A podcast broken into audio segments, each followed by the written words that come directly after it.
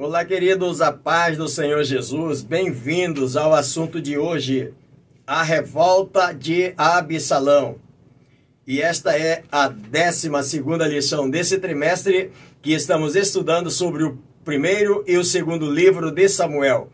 E o texto para leitura em estudo está em 2 Samuel, capítulo 15, do verso 1 ao 18, e os tópicos que vamos abordar são eles. Primeiro, quem foi Absalão? Segundo, o perigo da rebelião. E terceiro, lições de Absalão. E temos como objetivos nesse comentário, primeiro, precaver-se do perigo da rebelião. Segundo, compreender a razão de Deus abominar a rebelião. E terceiro, servir com alegria onde Deus nos colocar. E eu sugiro que você faça leitura dos capítulos 13 ao 18 de 2 Samuel, que somados a esse comentário, seu aproveitamento será ainda maior. Quero agradecer a você, querido irmão, querida irmã, que já são inscritos no canal. Meu muito obrigado mais uma vez pelo privilégio que vocês nos dão. E para você que está me assistindo agora, ou já de outras vezes e ainda não é inscrito, se inscreva no canal e vamos juntos anunciando a palavra do Senhor. Quero agradecer a você da cidade de Manaus, do estado do Amazonas, das demais capitais e os demais estados brasileiros, ou de onde quer que você esteja nos acompanhando. Sejam todos muito bem-vindos. Não esqueça de deixar o seu like, de fazer o seu comentário se preferir nos informar de onde você está nos acompanhando, também terei prazer de respondê-lo. Portanto, você pode compartilhar esse link com mais alguém e juntos vamos anunciando a palavra do Senhor. Na introdução desse comentário, o escritor diz que a história de Absalão se inicia no capítulo de número 13 e se estende até o capítulo de número 18 de 2 Samuel. É uma história triste, lamentável e trágica de alguém que, orbitando em torno do poder, aspirava usurpá-lo de seu próprio pai. Primeiro tópico: quem foi Absalão? Segundo Samuel, capítulo 13 e 14, vejamos algumas características desse jovem príncipe. E a primeira delas é coração vingativo. Segundo Samuel, capítulo 13, verso 22, o texto fala que o primogênito de Davi, chamado Aminon, se afeiçoou pela sua irmã Tamar, e segundo a Bíblia Sagrada, ele não sendo correspondido, ele a fossa e a estupra. É interessante observar à luz do texto que, lá no livro de Levítico, capítulo 20, verso 17, Aminon comete uma violação não somente contra o corpo, mas contra a própria pessoa. Pelo menos dois crimes são cometidos por Aminó: o crime do estupro e o crime do incesto. E segundo está registrado nesse livro de Levítico, capítulo 20, verso 17, esta pessoa seria judicialmente extinguida do meio do seu povo. Mas isso não acontece com Aminó. E é por esse motivo que Absalão fica muito irado e alimenta um sentimento doentio e profundo de vingança, por ele saber que o seu irmão deveria ser punido e ele não foi. O escritor ainda diz que certamente contribuiu para esse sentimento, meus irmãos, a atitude nada firme de Davi, que não toma nenhuma ação em relação ao seu filho Aminon, nenhum trabalho sequer Nada. E isso vai alimentando cada vez mais o ódio de Absalão. O texto diz que Davi ele foi um homem segundo o coração de Deus, mas como pai, ele falhou tremendamente em conduzir a sua própria casa. E isso vai dando cada vez mais fôlego para Absalão, que vai alimentando ainda mais o seu desejo de vingança. E ele faz isso pelo menos por dois anos até ele alcançar esse resultado. Segundo alguns escritores, chegam a dizer que Absalão ele se mantém sem mesmo falar duro com Aminon.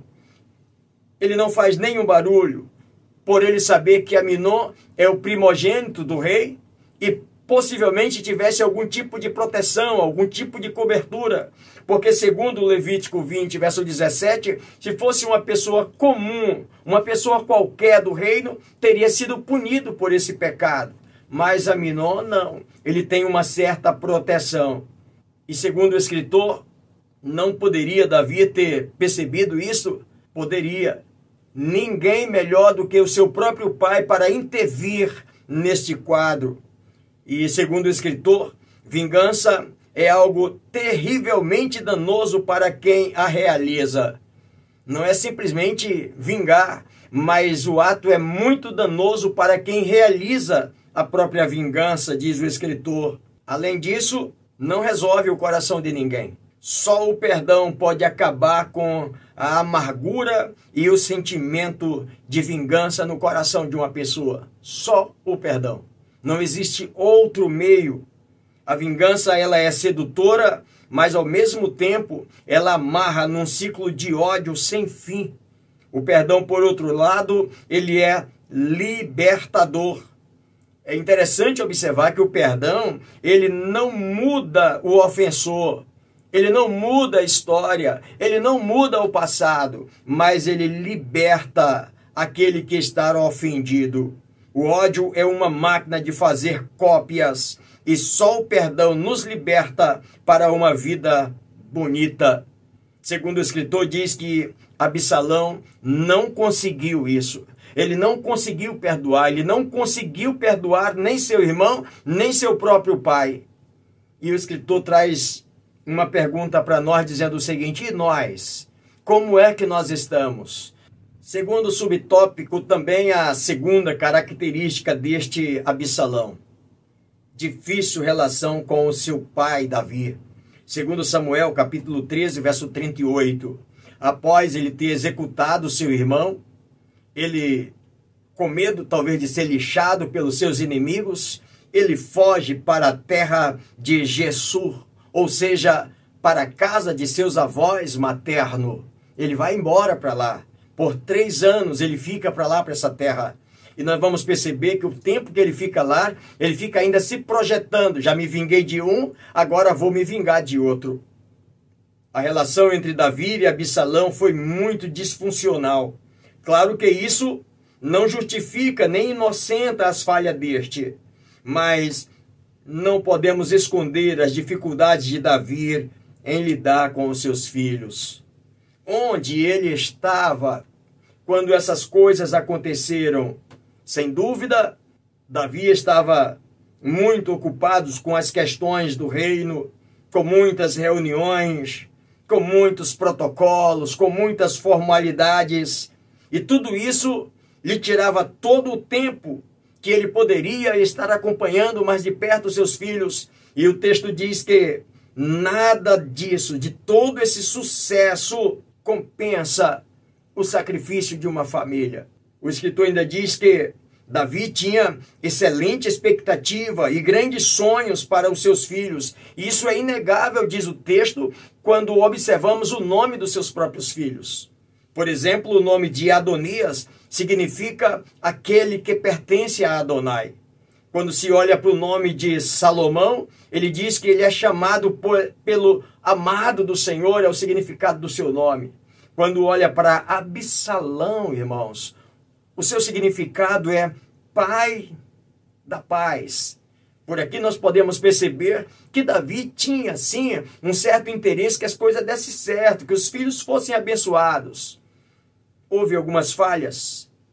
Devemos considerar que ser pai é uma sublime missão, mas é também uma árdua e difícil tarefa. E por isso o escritor diz que não nos compete apedrejar o nosso irmão Davi pelas suas falhas, por aquilo que ele falhou, mas precisamos aprender com ele e como já foi dito, filhos não vêm com manual para dizer, olha, está aqui, é dessa forma que você vai criar o seu filho. Está o manual todo pronto. Também o escritor diz que nenhum pai ou nenhuma mãe poderá se sentir expert ou, quem sabe, perito na arte de edu educar os filhos. É fato que muitos têm mais sucesso fora dos portões de casa do que dentro da sua própria casa. Quantas pessoas que têm tanto sucesso lá fora, mas dentro de casa ele é um fracasso.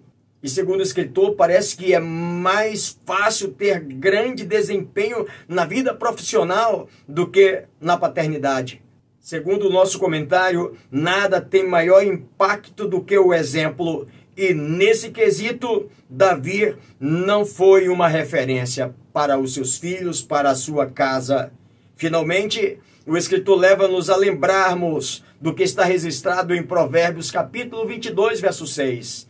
Instrui a criança no caminho em que deve andar, e ainda quando for velho, não se desviará dele. Ou seja, o escritor está dizendo: seja você o exemplo, anda no caminho, conduz o seu filho no mesmo caminho que você está. E ainda quando envelhecer, não se esquecerá de todos os ensinamentos que seu pai lhe deu. Terceiro subtópico, também a terceira característica desse moço, príncipe e belo. Segundo Samuel capítulo 14, verso 25, não havia nele defeito algum. Absalão, cujo nome significa pai da paz, era o terceiro filho de Davi, conforme está registrado em 2 Samuel 3 e 3. Ele era dotado de uma aparência física incomum. Quantas pessoas em Israel poderia ser comparado com ele na sua no quesito beleza, beleza física? Ninguém em Israel. Ele sobressaía a todos. E como príncipe, Absalão também tinha riquezas, além de ser um jovem cheio de sonhos e de energia. E quando olhamos ainda para esse ponto do comentário, também podemos ver pelos passos e atitudes posterior que Absalão vai dar, de que ele era inteligente, ele era habilidoso para alcançar resultados políticos. Era, portanto, um rapaz com grande potencial e chance de se tornar um governante e líder tão excelente como foi o seu pai, Davi.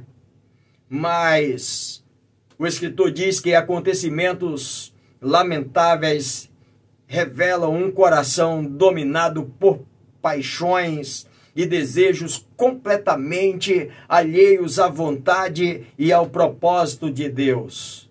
Segundo o escritor, é nos desertos da vida que todos nós somos provados. E nesse quesito, Absalão não conseguiu um bom resultado, porque ele não deixou com que o seu coração tirasse essa amargura, esse rancor do seu coração. Ele não passou nessa prova, embora sendo um homem com tanto potencial para ser um grande líder, ele teve um grande fracasso na sua caminhada. Segundo tópico, o perigo da rebelião. Segundo Samuel, capítulo 15, quando a rebeldia toma conta do coração, a pessoa passa a seguir uma cartilha maldita. Os perigos são inerentes. Absalão não vê. E aí vem uma pergunta: e quais são esses perigos? O primeiro dele é desagrada a Deus. Todo rebelde desagrada ao Senhor. As Escrituras deixam claro o desagrado de Deus para com a rebelião. E eu quero ler para você um texto que está registrado em 1 Samuel, capítulo 15, verso 22 e 23. O texto diz assim: Porém, Samuel disse: Tem porventura o Senhor tanto prazer em holocausto e sacrifício com que se obedeça a palavra do Senhor? Eis que o obedecer é melhor do que o sacrificar, e o atender melhor é do que a gordura de carneiros. Porque a rebelião é como um pecado de feitiçaria, e o porfiar é como iniquidade e idolatria. Portanto, tu rejeitaste a palavra do Senhor, ele também te rejeitou a ti, para que não sejas rei. Esta foi uma palavra do Senhor por intermédio de Samuel para o rei Saul quando ele desobedece a Deus.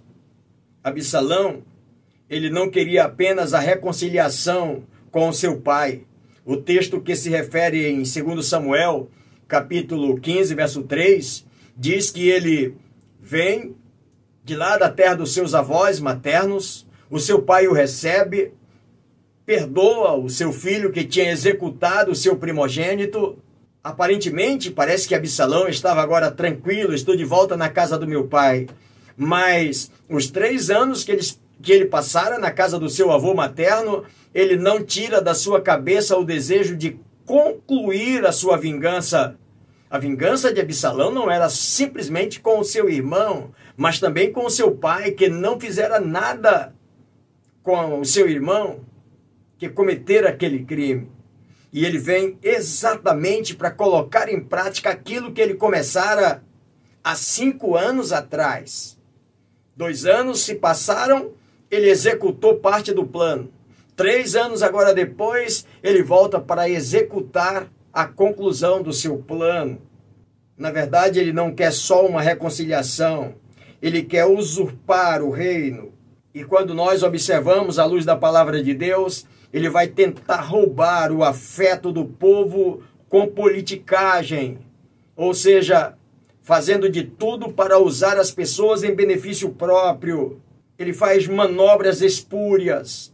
A rebelião desagrada a Deus, e por não contar com a bênção dele, o rebelde envereda por caminhos de mentira e engano. O texto diz que ele acorda cedo e vem para a porta do palácio, como que seja um trabalho de um palanque eleitoral, para atender cada pessoa que chegasse ali e ele bater um papo com cada pessoa.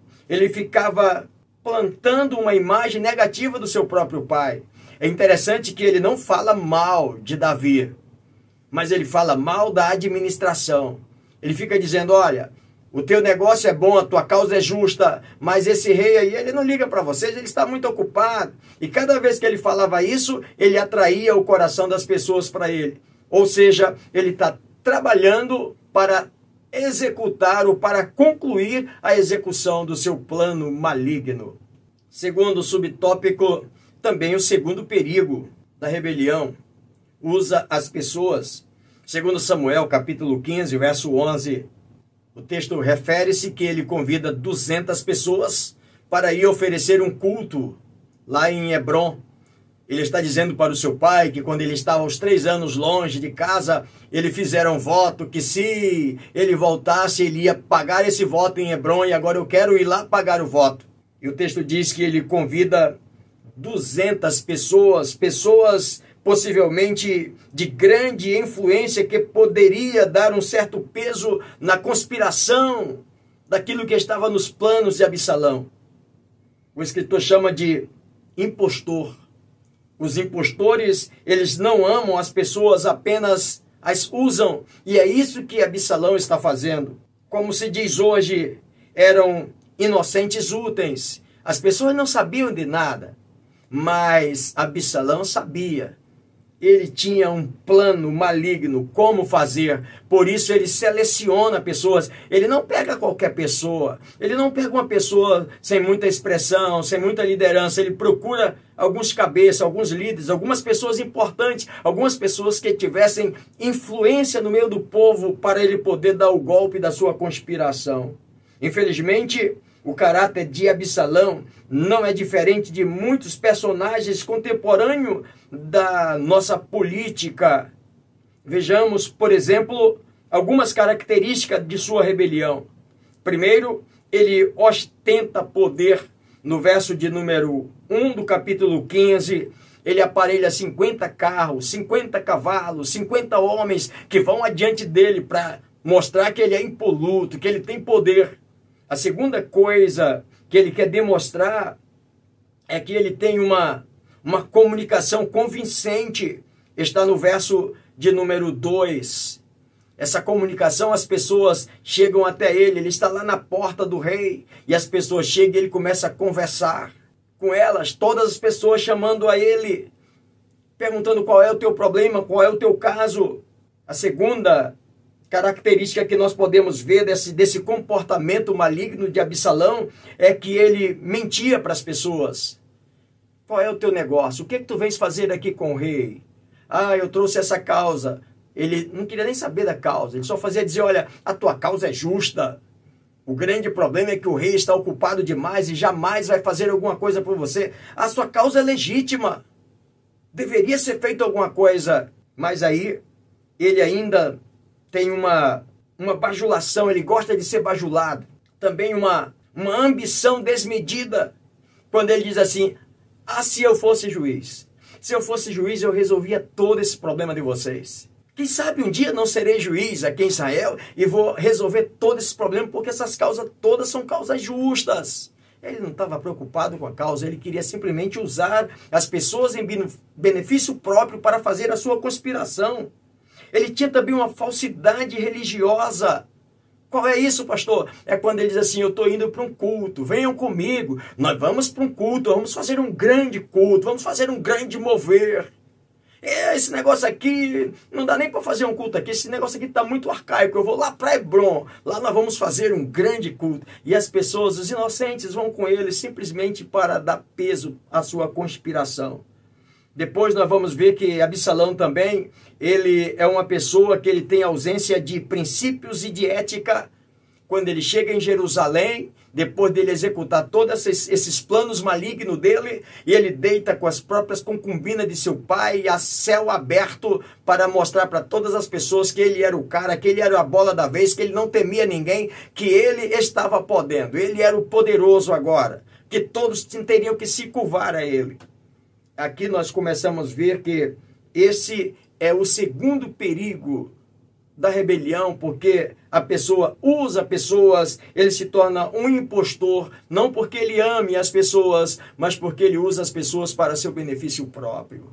Terceiro subtópico, o terceiro perigo da rebelião, está em 2 Samuel, capítulo 18, verso 10 e verso 15, a morte trágica de Absalão. O resultado final não poderia ser outro. O jovem príncipe é morto por Joabe, o general de Davi. Encontra-o dependurado pela sua cabeça, possivelmente enrolado pelos seus cabelos em um carvalho, e ele é morto ali sem sequer poder se defender mais para nada.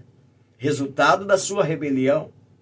Aitofel, o conselheiro de Davi, que também aderiu à campanha maldita de Absalão, também se suicida. E muitas das pessoas que aderiram a essa, essa investida de Absalão contra o rei Davi também morreram em batalhas. E aí o escritor diz que rebelião será sempre um caminho de angústia e tristeza, também um caminho de morte para todos aqueles que se rebelam. E aí o escritor até faz uma pergunta: como estava a vida espiritual de Absalão? Geralmente, todas as pessoas que entram pelo caminho da rebelião, irmãos, a sua vida espiritual não está bem diante de Deus. Sempre tem algo lá por detrás. Por isso eles entram por esse caminho, tentando talvez mostrar que eles são melhores, mesmo do jeito que eles estão. Quando olhamos para a palavra de Deus, Davi realmente está fugindo, indo embora, foge do palácio para evitar mais mortes, morte dos seus dos seus súditos, e na fuga da cidade, Davi se recusa até levar a arca do Senhor, porque ele entende que é melhor ir só a presença de Deus. Ele não quer se confiar de que ele leve a arca como um amuleto, mas ele vai embora sem arca, deixa a arca para trás. Pelo outro lado, diz o texto que Absalão, ele podia ter a cidade, podia ter a arca agora ali na sua cidade, mas ele não tinha a presença de Deus. Por quê, pastor? porque na rebelião Deus não habita, Deus não está, Deus não aprova. Por mais que ele tivesse com toda essa pompa, todo esse poderio, mas Deus estava longe de estar ao lado de Absalão. Por isso ele teve o fim que teve. Terceiro tópico: lições de Absalão. Segundo Samuel, capítulo 16 a 18. Primeiro subtópico: honrar os pais é um dever. Segundo Samuel, capítulo 16, verso 11, disse mais Davi a Abisai.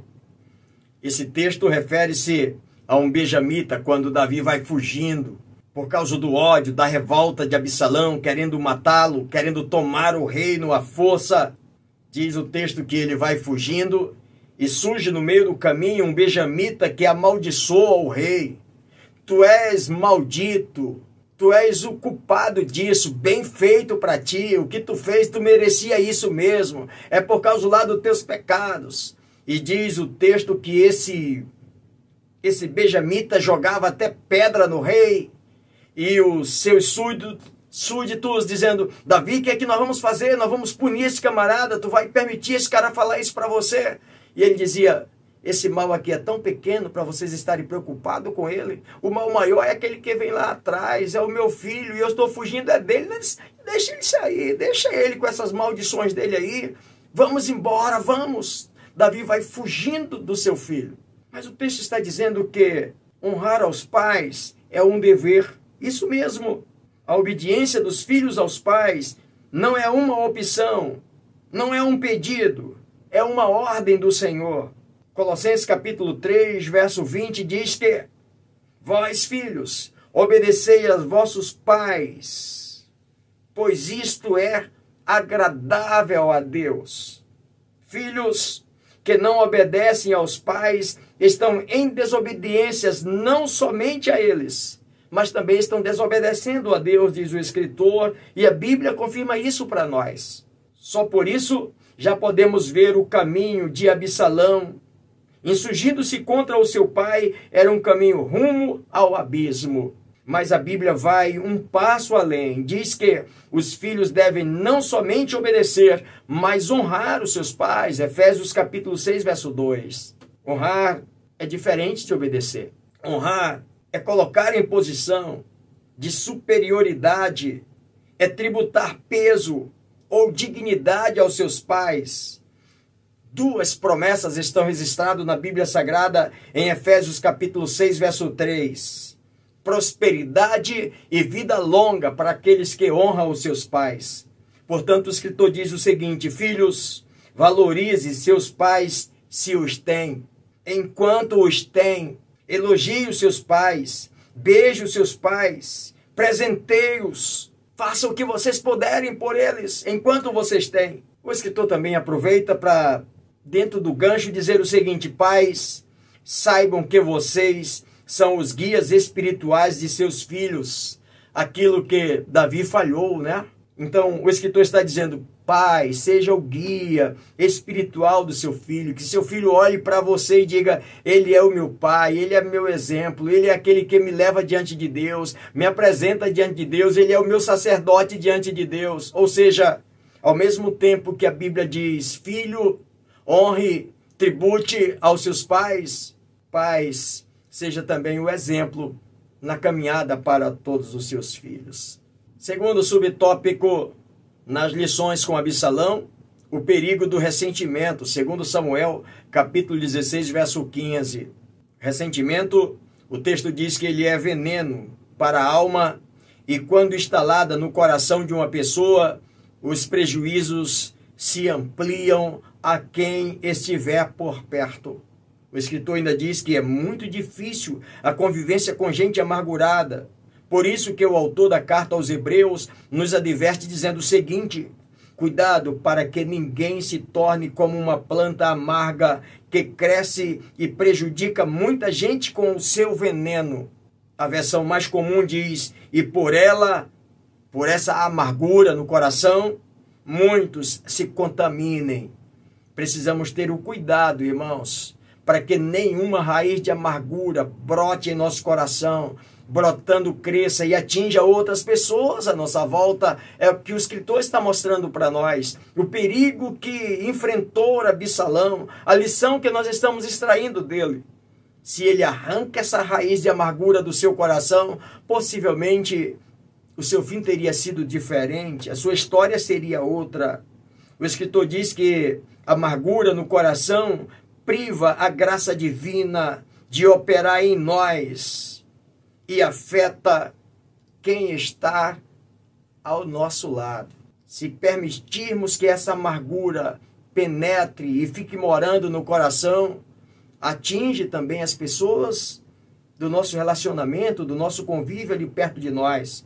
O escritor diz que quantas igrejas já, já foram afetadas e prejudicadas pelo ressentimento entre seus membros, manchando seu testemunho, O ressentimento é uma palavra que expressa por si o que acontece dentro de suas vítimas. Literalmente significa sentir de novo. Quantas pessoas, quantas igrejas que já sofreram isso e às vezes pessoas por causa de um ressentimento. E por causa desse ressentimento vai afetando outras pessoas à sua volta. Fez o que fez Absalão. O que, que ele fazia, pastor? Ele selecionava as pessoas. Ele não convidava para estar perto dele as pessoas mais simples, não. As pessoas da alta, as pessoas que poderiam ter influência. As pessoas que, quando alguém falasse acerca de alguma coisa, ele dissesse: Não, mas olha, Fulano está comigo, Beltrano também está comigo. Se vocês quiserem ficar aí com esse rei, vocês ficam, mas que eu estou indo. Quem quiser ir comigo, vamos embora. Mais ou menos isso aqui, só por causa do ressentimento. Ressentimento significa sentir de novo, cada vez. É apegar-se ao passado, trazendo-se de volta, sempre e sempre, sem deixar a ferida cicatrizar. Quando está cicatrizando, é como aquela volta de, de 360 graus. Está cicatrizando, mexe na ferida de novo, torna a sentir dor de novo. Vai cicatrizar, toca de novo, sente dor outra vez é preciso lidar com ela enquanto é tempo, antes que produza raízes e crias malignas. Toda pessoa que deixa amargura tomar conta do seu coração pode ter certeza vai surgir crias malignas e outras pessoas serão afetadas também por essa amargura no coração, esse ressentimento que acabou com a vida de Absalão. Terceiro e último subtópico do comentário: ambição pelo trono. Esta é a lição última aprendendo com Absalão. Segundo Samuel, capítulo 17, verso 26, o escritor diz que uma pessoa não faz o que faz porque é a melhor que pode fazê-lo. Ela está fazendo porque Deus a colocou ali. Davi era o rei porque Deus escolhera, não porque ele fosse a melhor pessoa, mais qualificada. Até Samuel não pensou nisso, pensava que fosse outra pessoa. Mas era ele que Deus tinha chamado. Isso precisa ficar claro, que quando as pessoas se encontram lutando contra o Senhor, achando que podem fazer melhor, como estava fazendo Absalão, passa a lutar contra a ordem estabelecida por Deus. E o escritor diz: cuidado, irmãos, com gente que ataca os seus líderes. Você já ouviu alguém aí atacando os seus líderes, falando mal dos seus líderes, dizendo que a administração desse líder não é boa, que se for ele, ele faz melhor, fazendo rebelião, juntando o povo, dizendo assim: vamos resistir porque nós vamos fazer melhor? Queridos, quando alguém olha, sempre vendo defeitos e falhas e desejando o seu lugar, este é o caminho de Absalão. O caminho do ódio, do rancor, de achar que eu vou fazer melhor. Curioso o desejo de Absalão de ser juiz e resolver todos os problemas de Israel, porque ninguém briga para servir, meus irmãos. Você já viu aí na igreja alguém brigando para servir, para cuidar do patrimônio, para limpar, para organizar o templo, para receber bem as pessoas, com o templo bem ornamentado, bem arrumado? Você é difícil, né, você encontrar alguém com essa característica querendo servir. Toda rebelião e divisão, meus irmãos, é sempre para mandar, nunca para ser servo. Nosso modelo, Jesus Cristo, veio para servir, pois o Filho do homem não veio para ser servido, mas para servir e para dar a sua vida em resgate de muitos. Marcos capítulo 10, 45. Mateus capítulo 18, verso 4 diz que o maior e mais forte não é o mandão, mas o que obedece e serve. Não são poucos que não contente em servir onde estão, eles racham a igreja, fundam seus ministérios e vão ser pastores de si mesmo. E aqui nós temos uma linda lição do grande reformador Martinho Lutero, quando ele sabe que a nova igreja que está surgindo agora, reformada, a igreja protestante, e que está levando o seu nome, a igreja luterana, ele entra num, em choque porque ele está dizendo: quem sou eu? Quem é Lutero para dar nome à Igreja de Cristo? E ele chega à conclusão dizendo o seguinte: Eu sou apenas um saco de verme. Este é um exemplo muito especial para todos nós, para observarmos todas essas lições extraídas desse comentário, principalmente o cuidado para não entrarmos pelo caminho de Absalão. Na aplicação pessoal, queridos, o escritor diz o seguinte: o caminho escolhido por Absalão não serve de exemplo para ninguém. Rebelião será sempre um caminho de tristeza, angústia e morte. E o que fazer, pastor? Evite esse caminho. Não se envolva em nenhum tipo de rebelião na sua igreja. Essa rebelião não terá a aprovação de Deus, não terá a bênção de Deus. O rebelado vai sofrer, vai pagar a conta, um dia vai chegar para ele também. Queridos, que Deus nos abençoe. Espero poder ter contribuído com você, querido irmão, querida irmã, querido professor, querida professora, querido aluno, querida aluna. Muito obrigado. E se Deus assim nos permitir, nós estaremos juntos no próximo comentário. Até lá, avançando pela fé.